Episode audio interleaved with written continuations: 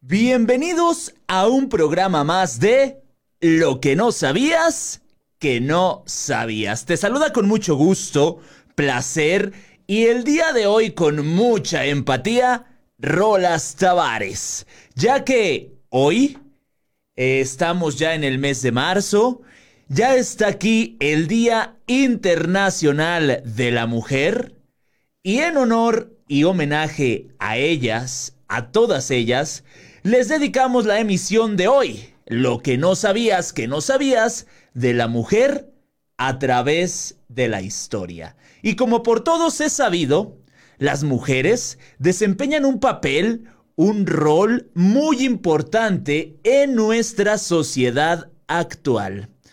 Por esto y muchísimas cosas más, las admiro, las respeto.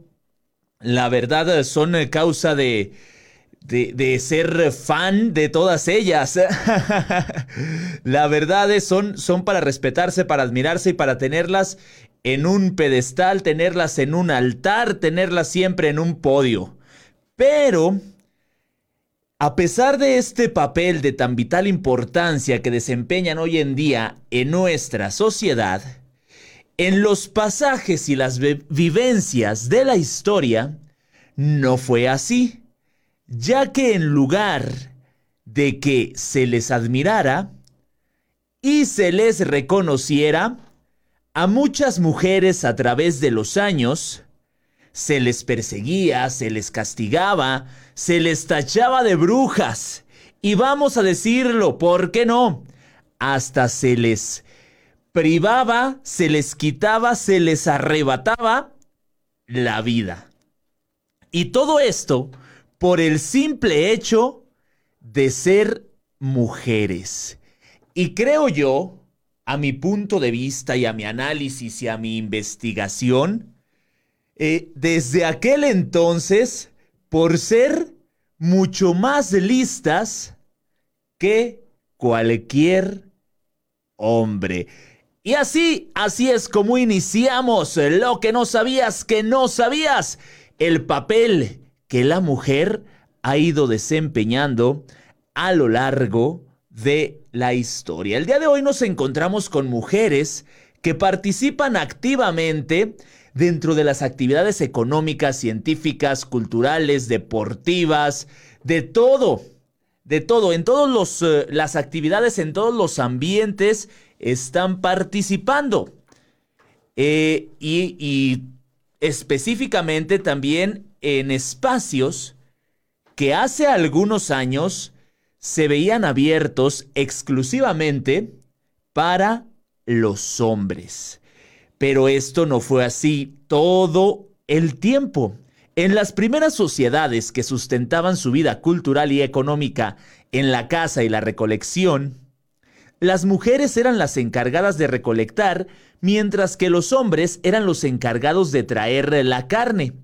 Esto hizo que las actividades que estuvieran relacionadas directamente con la fuerza se empezaran a identificar con los hombres debido esto a la diferencia física entre los dos géneros. Esto estamos hablando del principio de los tiempos, ¿eh?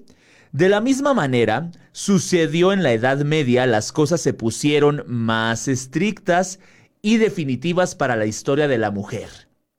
El mundo se consolidó como todo en el que los hombres eran el centro, los únicos que tenían la posibilidad de conocer y entender la verdad, relevada por cualquier dios al que se le veneraba en aquel entonces.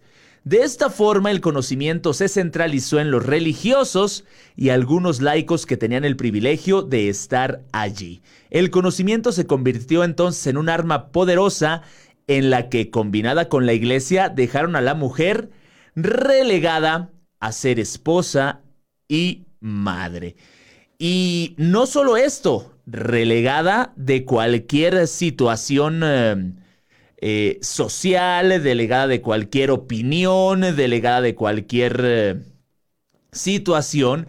Y siempre, siempre tenía que ir eh, una atrasito del hombre. atrasito del hombre, siempre, siempre tenía que ir y estar atrás del hombre y esto, la verdad, es algo que no, pues ha ido cambiando, lo bueno que ha ido cambiando, lo bueno que, que ha ido mejorando, vamos a, a, llamarlo así, porque siempre tenía que estar escondida en el, eh, pues en el camino difícil, en lo que el hombre aceptaba, permitía y lo que él quería. Desde el principio de la humanidad, la mujer ha debido recorrer un camino lleno de obstáculos para lograr trascender su condición de madre y tener la posibilidad de participar en la sociedad.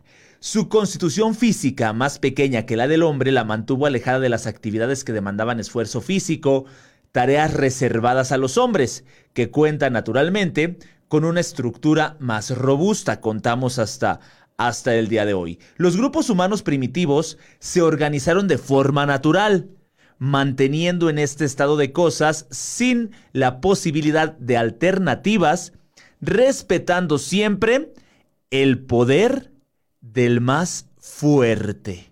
Así era en el principio de los tiempos. Con el comienzo de la agricultura, la raza humana abandona su vida nómada y comienza los primeros asentamientos cerca de los principales ríos. En ese momento, la necesidad de brazos para trabajar la tierra lleva a la mujer a los campos de cultivo y terminan siendo las encargadas de estas actividades en la mayoría de las comunidades, mientras los hombres se dedicaban a la caza de animales salvajes, la pesca y al cuidado de su territorio, quedando el cuidado de la prole a cargo de los hijos mayores y los familiares no aptos para el trabajo de la tierra.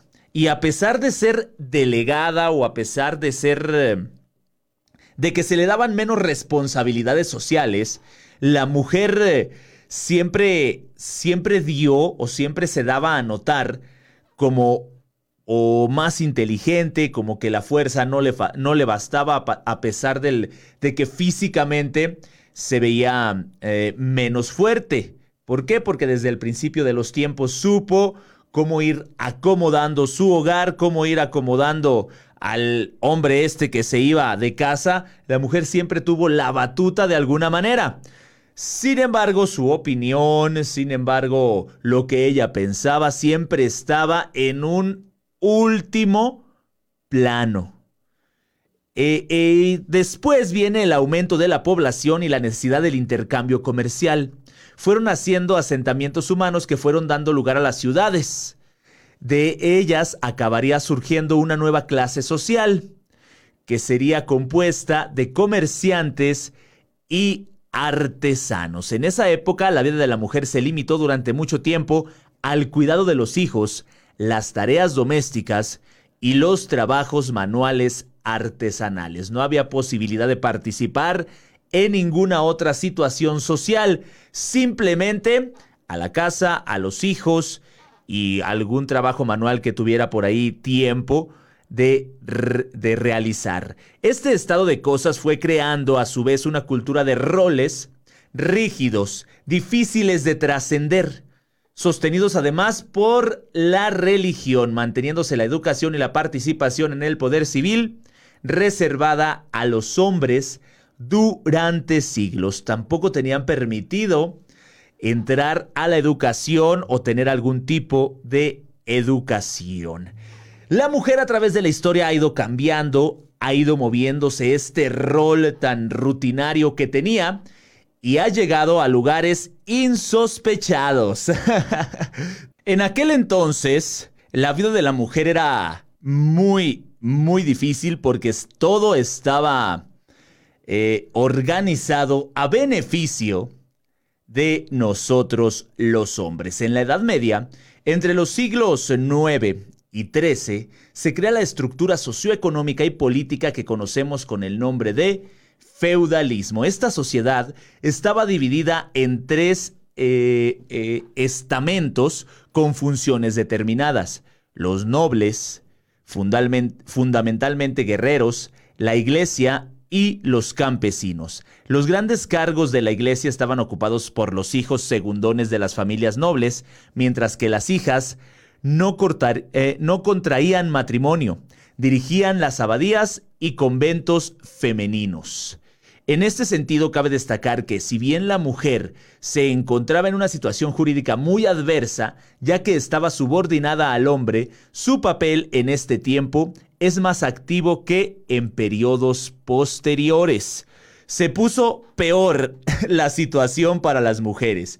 De hecho, en algunos países la mujer podía tener tierras, contratar trabajadores, demandar y ser demandada, hacer testamento, y le correspondía otra tarea de gran responsabilidad, la representación del marido ausente. En ese entonces era época de bonanza, vamos a llamarle. En el siglo XI se inicia la participación de la mujer en oficios femeninos que desarrollan en los burgos. En momentos de expansión económica, la mujer tuvo acceso al mundo laboral, aunque cobraba salarios inferiores desde, desde tiempos ancestrales, eh, se, le, se le trataba de incluir, aunque siempre con una marca, aunque siempre con una, con una peculiaridad que la hiciera menos que a cualquier hombre. Durante el siglo XIII es fundamental la participación femenina en los oficios de confección, hilanderas, tejedoras, encajeras, costureras, y en la producción y venta de comida, bebida, cuero y metal. Si bien la industria y el comercio medieval estaban abiertos a las mujeres, al final de esta época, cuando la crisis económica se va agudizando, surgieron restricciones laborales muy importantes. Por ejemplo, fueron expulsadas de los gremios, a los que habían tenido acceso, aunque nunca en condiciones de igualdad con los hombres. Se les negó la posibilidad de organizarse situación que empeoró en los siglos posteriores. Eh, en lugar de avanzar, por ahí hubo un, eh, un hueco en el, eh, en el siglo XIII donde a la mujer le fue poquito peor, poquito peor todavía de como ya le estaba, estaba yendo. La consolidación de la clase burguesa supuso la mayor dedicación de la mujer a las tareas domésticas.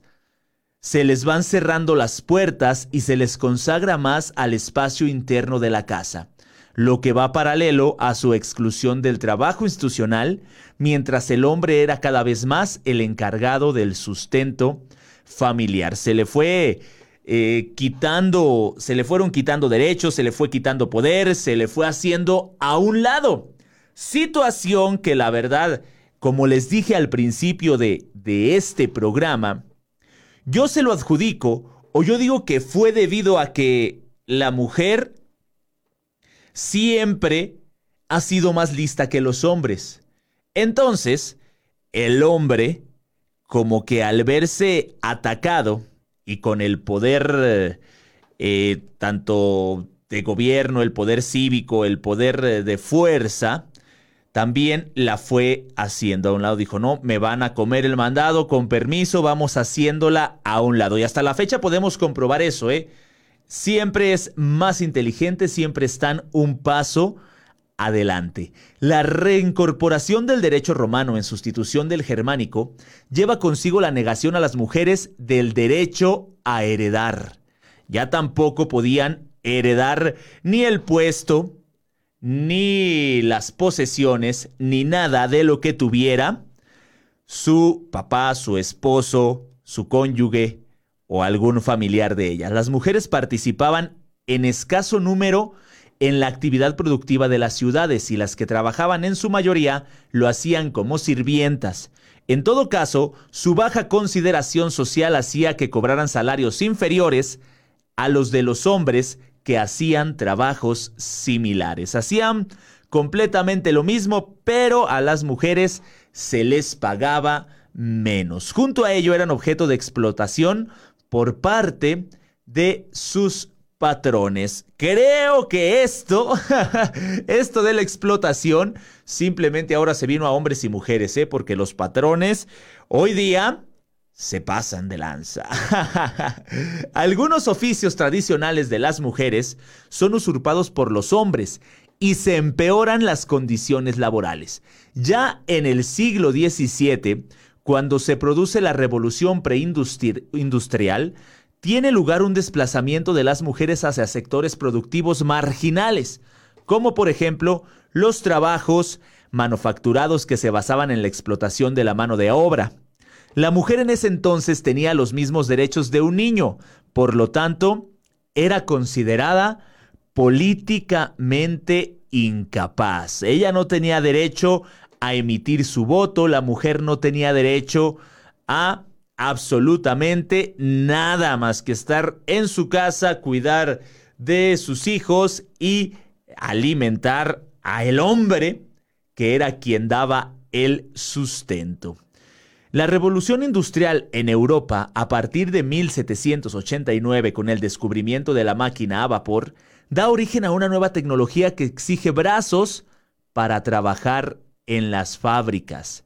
Entonces la mujer regresa para participar en la vida laboral, percibiendo salarios más bajos que los hombres. Otra vez se repite, hacemos hincapié en esto, y sometidas a un régimen de trabajo infrahumano. A finales del siglo XIX, la mujer comienza a incorporarse a la educación universitaria y a participar con su trabajo en ciertas áreas específicas. Por ahí vemos que primero tenía cierto nivel de poderío, que era encargada de distintas situaciones, después hubo un hueco donde se le hizo a un lado, y viene regresando poco a poco a lo largo de la historia para tener una participación social más, eh, más eh, rígida, más buena, más agradable, más bonita para ellas, porque se les hacía a un lado y no a un lado, hasta la orilla se les aventaba a las pobres mujeres. Qué bueno que todo eso a lo largo de los años ha ido cambiando. Y muchos años la mujer eh, estuvo perseguida, fue castigada por el simple hecho de ser mujer. Hubo una época también en la que eh, se le consideraba como una, como una bruja, por el simple hecho de, de saber cosas, por el simple hecho de curar algún dolor, eh, alguna religión en, en lo largo de la historia se encargó de deshacerse de muchas mujeres llamadas, eh, llamadas brujas porque sabían eh, algún remedio con hierbitas, porque sabían alguna, la curación de algo, por tener un poquito de, saber en su, en su mente, en su cabeza, se les consideraba eh, brujas, se les consideraba malas, se les consideraba motivo suficiente para castigar, para exponerlas enfrente de toda la sociedad y que las vieran y que ella era una bruja, se les... A muchas hasta se les llegó a quemar. Entonces, eh, la historia de las mujeres ha sido una historia que de verdad es, eh, es algo triste, es algo difícil, es algo que se puede decir que sufrieron bastante a lo largo de la historia. Sin embargo, conforme fue avanzando la historia, como que conforme fueron avanzando los años, se le fue dando un, eh, un valor el cual se merece. Y existen al día de hoy distintos lugares, distintas eh, comunidades en las que simplemente se sigue, se sigue teniendo una actitud eh, muy, muy machista y a las mujeres se les sigue haciendo a un lado. Sin embargo, en esta ocasión les voy a platicar ahora de eh, el voto de la mujer en México. Y es algo muy peculiar porque creo yo, y digo yo, y después de tanto investigar, opino yo, que a partir hubo distintos puntos en la historia y entre ellos fue el voto, sobre todo aquí en México, que somos un país eh, que seguimos luchando contra la hegemonía patriarcal. Eh, eh, esos puntos han, han sido neurálgicos para el avance, para darle ese respeto y esa mención honorífica que las mujeres siempre, siempre merecen. Porque no solo es ir a trabajar, también hay que tener eh, eh, todo en orden en el hogar, eh, desde las finanzas hasta que no haya polvo por ningún lado. Y muchas veces los hombres no nos acomedimos a hacer lo que nos toca. La verdad, porque llegamos cansados, porque infinidad de pretextos. No pensando que las mujeres también pueden llegar cansadas y aún así hacen todo. De ahí mi punto de que son y serán siempre más listas que cualquiera de los hombres. Y nos vamos a ir al año de 1955 aquí en México. El 6 de abril de 1952, un poquito antes primero para después irnos al 55, más de 20.000 mujeres se congregaron en el Parque 18 de marzo de la Ciudad de México para demandar lo que les había prometido el entonces candidato a la presidencia Adolfo Ruiz Cortines. Ellas querían ver plasmado en la Constitución el derecho a votar y ser votadas eh, y, el, eh, y el político, este candidato, les reiteró su compromiso. Entonces, este señor ganó las elecciones y asumió, la presidencia el 1 de diciembre de 1952. Le tomó hasta el 17 de octubre de 1953 cumplir con su promesa. Y por fin se promulgaron las reformas constitucionales que otorgaron el voto a las mujeres en el ámbito federal. Un año aproximadamente pero le, lo hizo, llevó a cabo eh, Ruiz Cortines esta promesa de campaña. Aunque el 17 de octubre de 1953 fue el día en que las reglas cambiaron, la lucha femenina para exigir los derechos de votación y de ciudadanía había empezado a manifestarse mucho antes, desde finales del siglo XIX las mujeres empezaban a demandar más autonomía gracias a las ideas de reforma y el auge de las publicaciones femeninas de la época. En la primera revista femenina Las Violetas de la Náhuac, se publicó un artículo reclamando este derecho y a partir de ahí, poco a poco se esparció la idea del sufragio femenino y se empezaron a formar agrupaciones en pro de este derecho, como por ejemplo las hijas de Cuauhtémoc. En el año de 1916 se realizó el primer Congreso Feminista impulsado por el gobernador de Yucatán, estado pionero en el derecho de las mujeres y varias mujeres líderes de opinión. En mayo de 1923 la sección mexicana de la Liga Panamericana de Mujeres convocó al primer Congreso Nacional Feminista. De las principales demandas que salieron de ahí estaban la igualdad civil, para que la mujer pudiera ser candidata a cargos administrativos, al igual que emitir sufragio. Como consecuencia de eh, ese Congreso en San Luis Potosí, la mujer pudo votar desde ese año y en Yucatán. Elvia Carrillo Puerto fue la primer mexicana electa diputada al Congreso local, pero tuvo que renunciar por presión social. Les empiezan a dar... Eh, importancia, les empiezan a dar eh, poder, les empiezan a dar eh, más valor y la misma sociedad, quienes creo yo siempre hemos sido el problema, y como ahí está el problema, ahí está la solución. Pobre Elvia Carrillo Puerto, primer mexicana electa como diputada y la sociedad la hizo que se echara para atrás. En 1937, Lázaro Cárdenas envió una iniciativa a la Cámara de Senadores para que las mujeres pudieran obtener la ciudadanía y así el voto. Cárdenas afirmaba que en México el hombre y la mujer adolecen paralelamente de la misma deficiencia de preparación, de educación y de cultura. Pero la realidad era que al igual que en varios países católicos, el voto femenino fue retrasado por la sospecha de que sería conservador debido a la supuesta influencia que los curas podían ejercer en las mujeres. Esto en la historia de la mujer aquí en México.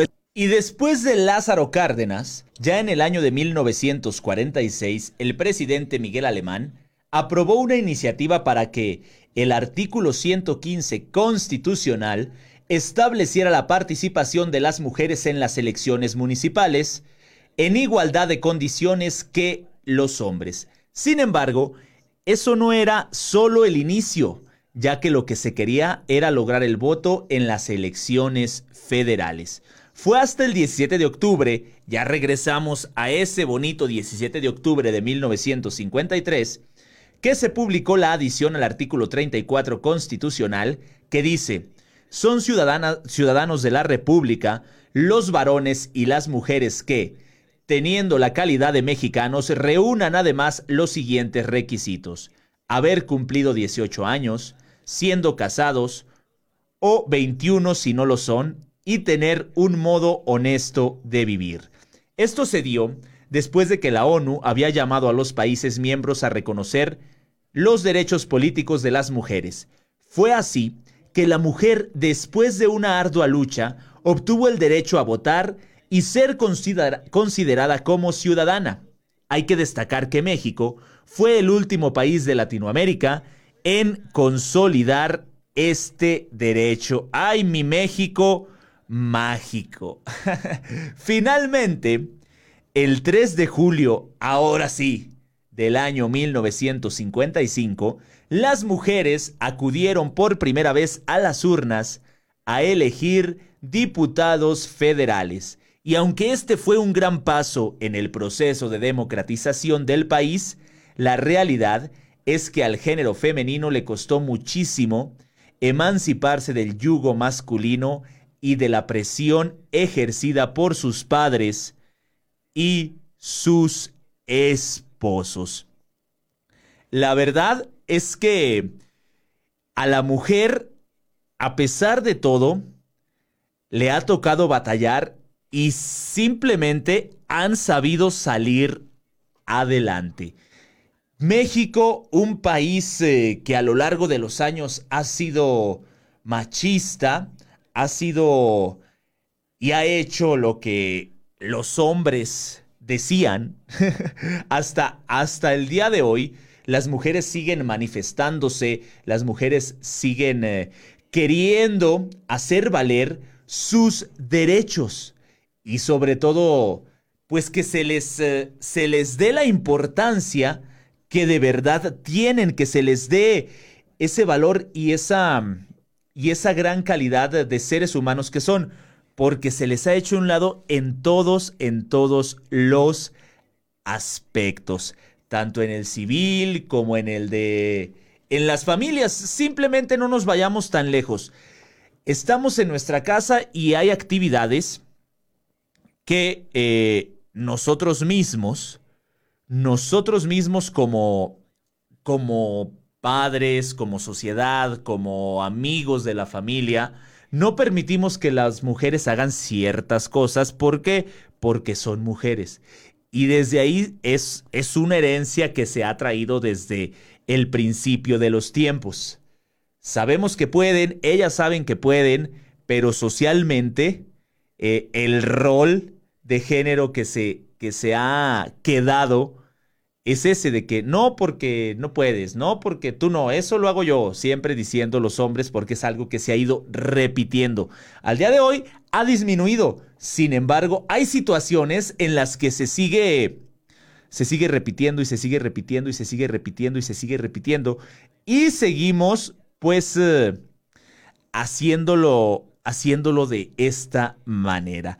Y así fue el, el voto como llegó en el año de 1955, el voto de la mujer a México. Y en la historia, ha habido infinidad de mujeres representativas a, los, a las cuales es eh, necesario mencionar. Y voy a ir de una por una. Marie Curie fue uno de esos ejemplos de genialidad que brillan por sí mismos.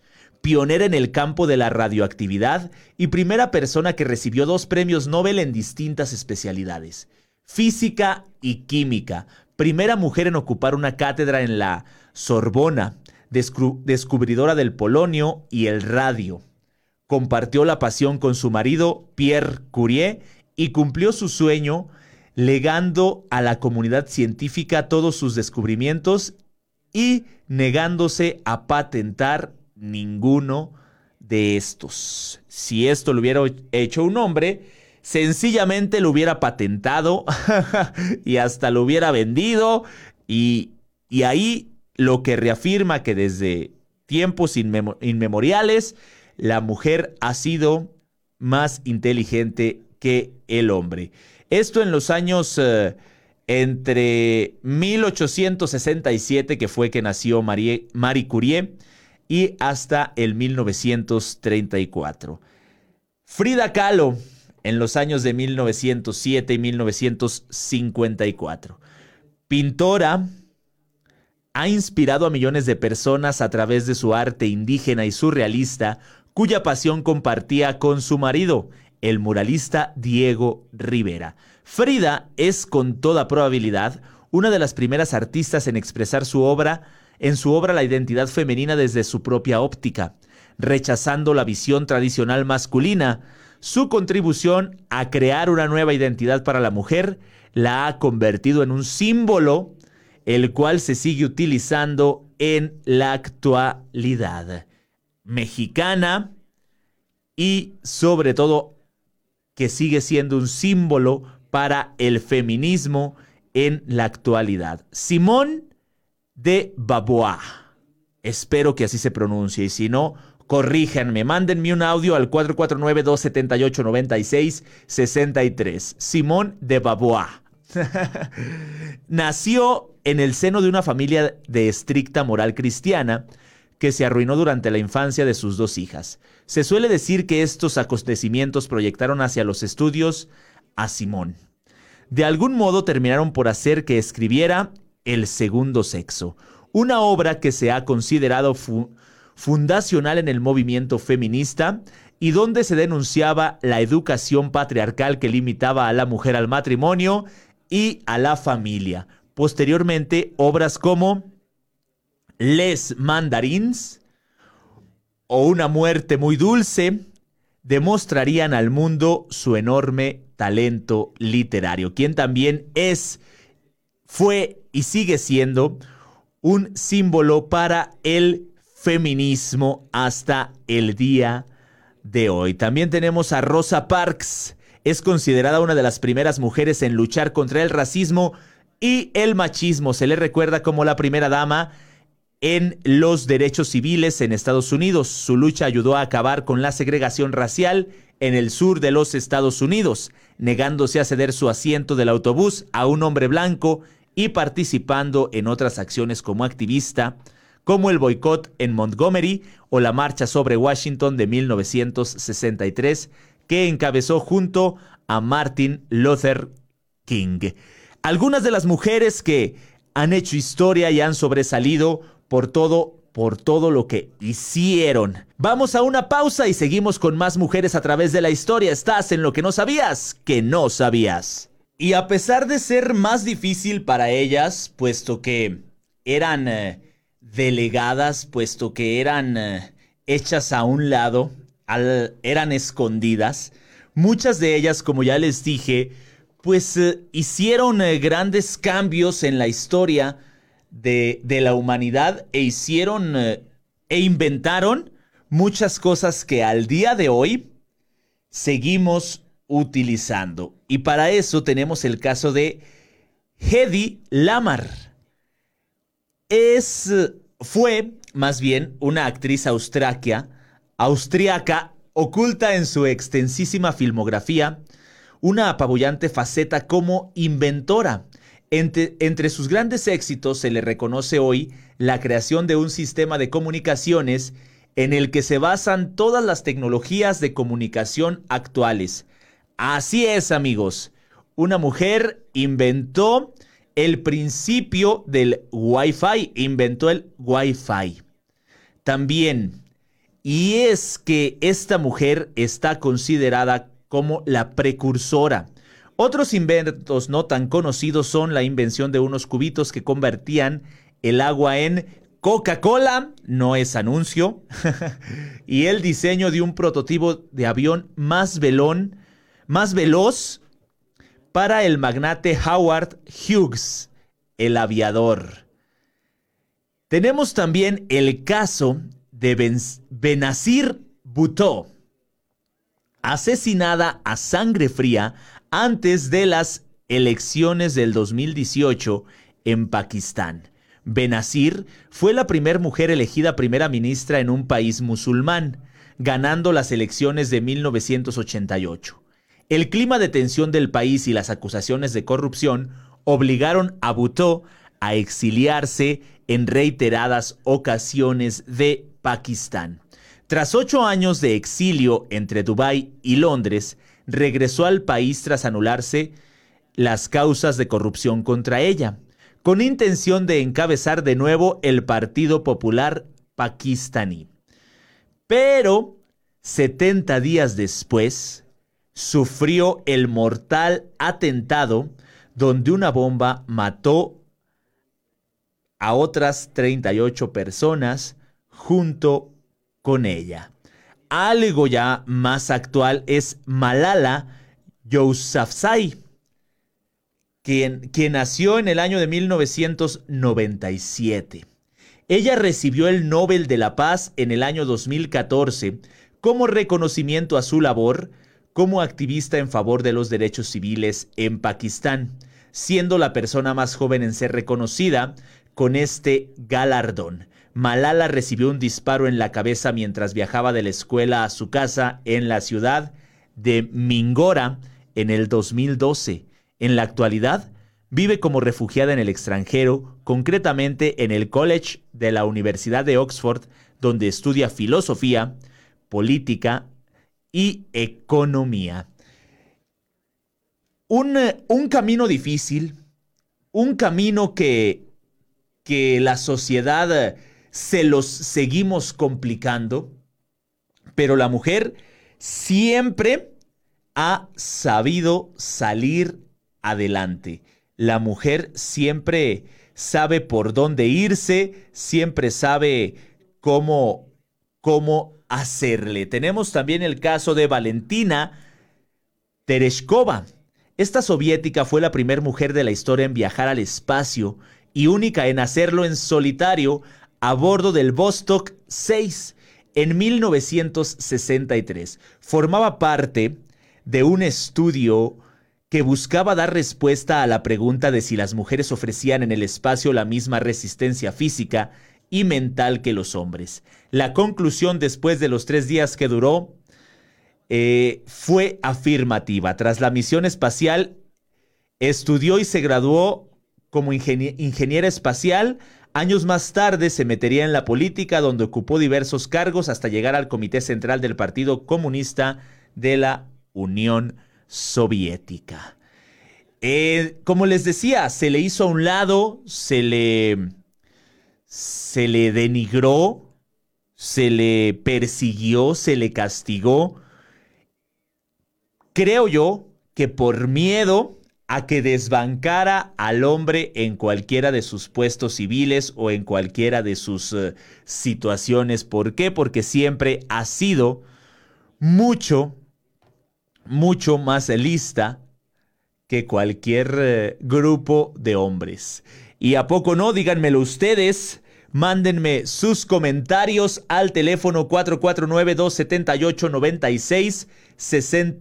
449-278-9660 Estamos en la 91.7, estamos en Lo que no sabías que no sabías, el día de hoy rindiéndole homenaje a la mujer, porque ya estamos en marzo, porque ya está aquí el eh, día de el Día Internacional de la Mujer. Eh, les mandamos un saludo a toda la gente que está que está por ahí escuchando este este bonito programa, que está por ahí ya dejando su comentario, que está compartiendo esta publicación.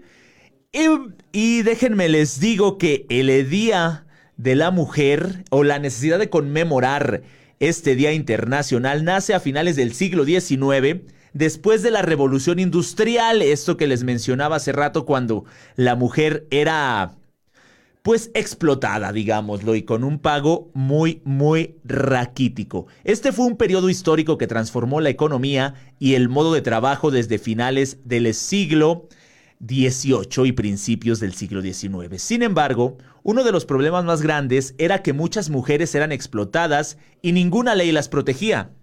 El 8 de marzo de 1857, las mujeres que trabajaban en la industria textil, que eran llamadas garment Workers, en inglés, en Nueva York, organizaron una huelga. Ellas peleaban para que hubiera salarios más justos y condiciones laborales más humanas. Sin embargo, al momento de alzar la voz, los agentes de, de la policía las detienen. Dos años más tarde, las manifestantes crearon su primer sindicato para pelear por sus derechos. 51 años después, el 8 de marzo de 1908, 15.000 mujeres vuelven a tomar las calles de Nueva York para exigir un aumento de sueldo, menos horas de trabajo, derecho al voto y, prohibir el trabajo infantil. El eslogan que utilizan fue pan y rosas, ya que el pan representaba la seguridad económica y las rosas una mejor calidad de vida. El día 28 de febrero de 1909 se celebró en todo el territorio de Estados Unidos el Día Nacional de la Mujer. La fecha elegida fue el último domingo de febrero. Eh, en Dinamarca se propone un Día Internacional de la Mujer. En el año de 1910, en Copenhague, se celebra una conferencia internacional entre diferentes naciones del mundo. En este encuentro participaron más de 17 países y acudieron cientos de participantes. Una de las propulsoras fue Clara Setkin. Una terrible tragedia ocurrió el 25 de marzo de 1911, ya que más de 100 trabajadoras textiles, mujeres inmigrantes en su mayoría de Europa del Este e Italia, perdieron la vida en un incendio en la fábrica de Triangle Shirt Waste en Nueva York. Un total de 123 trabajadoras y 23 hombres murieron. El número de heridos fue de 70. La, víctima de más grande tenía 43 y la más joven 14 años. Esto impulsó a las mujeres a continuar la lucha. Entonces siguieron eh, eh, eh, manifestando, siguieron exigiendo sus derechos, por lo que según el calendario, el 8 de marzo, acorde al calendario gregoriano, se instauró hasta después de la Segunda Guerra Mundial que más países también se unieron y comenzaron a conmemorar el Día de la Mujer el año de 1975, las Naciones Unidas celebraron por primera vez el Día Internacional de la Mujer el 8 de marzo. Hoy en día la lucha sigue por erradicar la violencia de género y lograr que exista una igualdad entre hombres y mujeres y que sigan luchando y que sigan peleando por sus derechos y porque todos la sociedad les demos el respeto y el honor que se merecen. Se me terminó el tiempo el día de hoy. Un saludo a toda la gente que estuvo por ahí presente. Un saludo al buen Brian y dice a todos los del Infinity también un saludo. Un saludo a Carmen Tavares, a todos los que estuvieron presentes aquí en este homenaje a las mujeres. Un saludo para todos ustedes. Nos vemos, nos escuchamos, nos escribimos el próximo martes en punto de las 7 de la tarde. Quédense en la 91.7. Yo me voy. Hasta la próxima.